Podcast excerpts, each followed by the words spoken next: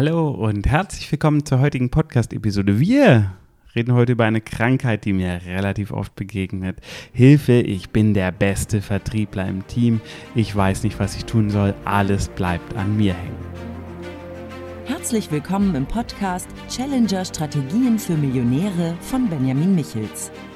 Benjamin ist strategischer Berater für Millionäre und dein Impulsgeber rund um Strategien, Mindset und Ziele für echten Erfolg und nachhaltiges Wachstum. Erweitere deine Denkweisen und finde die Klarheit, die du brauchst, um die wichtigen Entscheidungen in deinem Leben treffen zu können. Benjamin zeigt dir, wie du deine eigene Strategie immer wieder neu ausrichtest und mit Kraft, Energie und Klarheit in die Umsetzung kommst. Und jetzt viel Spaß mit Benjamin Michels. Wir begegnen in Unternehmen oft nur zwei Zustände. Entweder der Geschäftsführer, die Geschäftsführerin ist der beste Vertriebler oder der schlechteste. Also es ist wirklich lustig, dass da es oft gar keinen dazwischen gibt. Und Oft ist es aber wirklich das Szenario, dass der Inhaber, die Inhaberin die beste Vertriebsperson ist. Bei einem B2C-Unternehmen, wo viele kleine Umsätze durch eine Vielzahl an Kunden gemacht werden, ist das am Ende nicht so schlimm. Das mittelt sich dann oft. Bei einem B2B-basierten Unternehmen, wo der Umsatz oft größer auf den einzelnen Kunden bezogen ist, kann das schon zu einem Problem sein, oder kann schon ein Problem sein oder kann schon zum Problem werden, wenn du die Haupt Quelle für Umsatz bist. Und mir begegnen da relativ viele Leute, die strugglen, weil sie das Gefühl haben, sie könnten ihr Unternehmen nicht aufbauen oder weiter ausbauen. Skalierung fällt schwer. Und das ist etwas, das kann man verändern.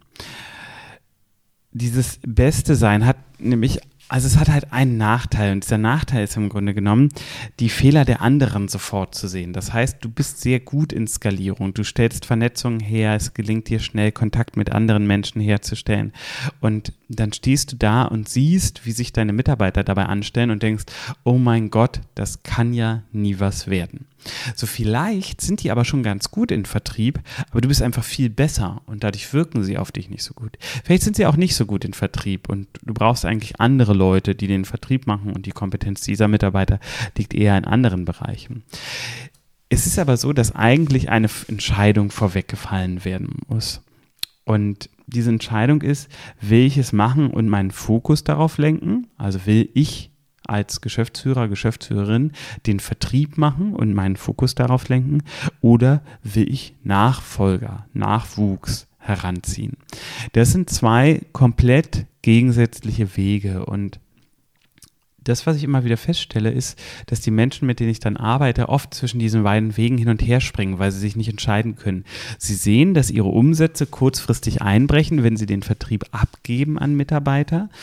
Und trauen sich deswegen nicht, sind aber gleichzeitig davon, dass sie den Vertrieb selbst machen müssen, überlastet und versuchen ihn dann doch immer wieder abzugeben, haben aber im Grunde keine Struktur dahinter. Und das ist das größte Problem. Dieser Mangel an Struktur führt dazu, dass der Übergang nicht gut funktioniert, weil es wird nur gesagt, hier macht das und dann sollen die Mitarbeiter irgendwie selbst agieren, aber es wird kein System erschaffen, es wird keine selbstlernende Struktur erschaffen. Die Ausbildung der Mitarbeiter in diesem Akquisebereich steht nicht im Zentrum.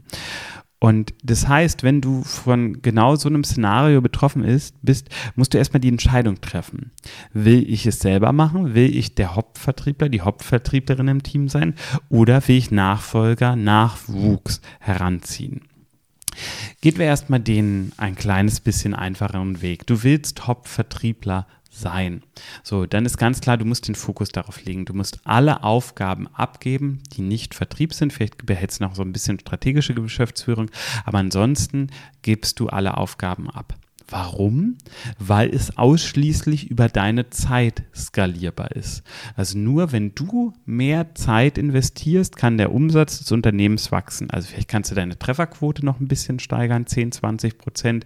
Vielleicht kannst du deine Abschlussquote in irgendeiner Form steigern. Das wäre auch nochmal so eine Mini-Skaliermöglichkeit. Aber so diese richtige Skalierung, doppelt so viel, dreimal so viel Umsatz, geht nur, wenn du doppelt oder dreimal so viel Zeit reinsteckst. Das ist also der Weg. Du möchtest den Fokus auf dich legen und deine Vertriebsarbeit.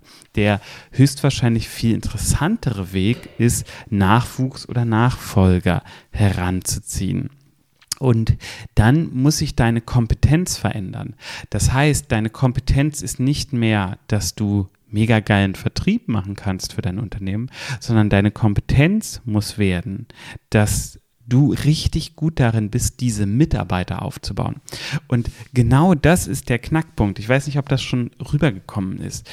Dieser ja, im Grunde ist es schon auch ein Paradigmenwechsel, also ein kompletter Wechsel der Einstellung. Deine Aufgabe ist es nicht mehr, den Umsatz zu generieren, sondern deine Aufgabe ist es, das Team, was den Umsatz generieren soll, so zu supporten, dass sie besser werden als du. Das ist das Ziel dieser Aufgabe. Und die Schwierigkeit liegt aber oft darin, dass es am Anfang ein Hybridmodell ist. Das heißt, noch während du dieses Team ausbildest, musst du den gleichen Zeitinvest in den Umsatz machen also in, in, in deinen Vertrieb, um den Umsatz zu generieren, weil sonst der Umsatz ja wieder wegbrechen würde, den du in der Regel generierst. Das heißt, am Anfang ist es auf jeden Fall eine Doppelbelastung. Das ist in den meisten dieser Ausbausituationen so. Also wenn das Unternehmen einer Wachstumsphase ist, wo du Dinge abgibst, dann ist es oft so, dass es erstmal eine Doppelbelastung ist, weil du es auf der einen Seite weitermachst, aber auf der anderen Seite parallel auch darin ausbildest, betreust, controlst, verbesserst. So, also da kann sich der Workload auch mal verdoppeln, aber das, es geht geht am Ende um das Ziel dahinter. Also es geht darum, eine kurze Anstrengungsphase in diesem Übergang zu haben, um danach eine große Entspannungsphase zu haben.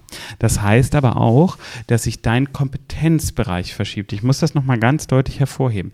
Deine Kompetenz ist es dann nicht mehr, diesen Vertrieb zu machen, diesen Umsatz zu generieren. Das ist nicht mehr deine Hauptkompetenz. Deine Hauptkompetenz ist zum Trainer zu werden, zur Trainerin für dein Team, um dein Team aktiv erfolgreich nach vorne zu bringen. Also der Beste zu sein, heißt im siebten Fall die beste Lehrfähigkeit zu haben und auch Teambildungsfähigkeit und Performance-Steigerungsfähigkeit für dein Team. Und ja, dafür kann man sich auch externe Hilfe von außen suchen. Das, das ist nämlich die Frage, die du dir stellen musst. Bin ich dafür die beste Person? Also bin ich die beste Person, um das aufzubauen oder brauche ich jemanden extern oder brauche ich jemanden, der mich berät, damit ich die beste Person sein kann? Und diese Frage musst du im Grunde genommen erstmal in dir selbst geklärt haben. Erst wenn du da Klarheit drüber hast und weißt, was du eigentlich willst, kannst du den richtigen Weg gehen. Das Hin- und Hergeeiere zwischen du machst den Vertrieb selbst und du versuchst immer wieder abzugeben, ist das Schwachsinnigste, was du tun kannst, weil du damit in deinem Kopf ein Muster etablierst. Du etablierst das Muster, gebe ich etwas ab, wird es nicht erfolgreich. Und das bestärkt dich im Grunde auf deinem Weg, dich selbst zu überlasten. Und mir begegnen immer wieder Menschen, Anfang 40, Anfang 50, Ende 50, die vollkommen überlastet sind, weil sie diesen Weg für sich immer weiter verstärkt haben.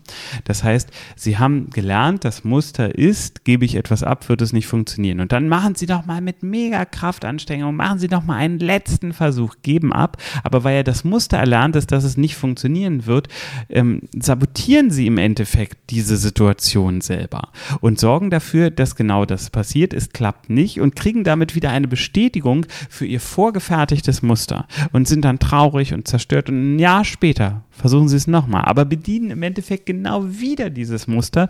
Und es kommt, wie es kommen muss, self-fulfilling prophecy. Wenn ich sage, es wird schlecht laufen, dann wird es auch schlecht laufen genau das passiert dann. Und das liegt aber nicht daran, dass es nicht klappen kann mit dem Abgeben, weil in vielen anderen Unternehmen klappt es ja.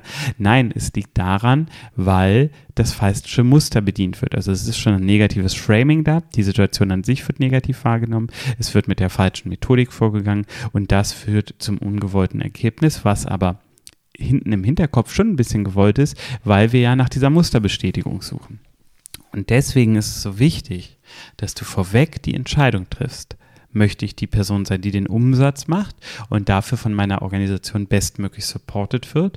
Oder möchte ich die Person sein, die bestmöglich supportet, damit meine Organisation den Umsatz machen kann? Das sind ganz essentielle Gedanken und diese Herangehensweise ist der Game Changer.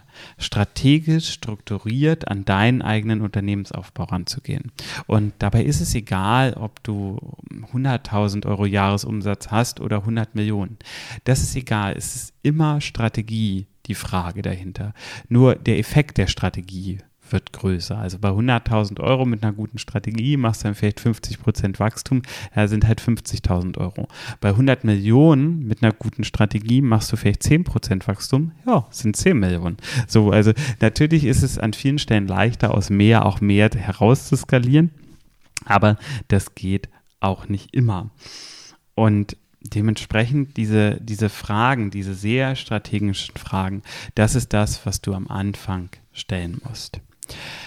Ich hoffe, die heutige Episode hat dir gefallen. Wenn du generell deine Unternehmensführung strategischer aufstellen möchtest, dann komm gerne in Kontakt mit mir.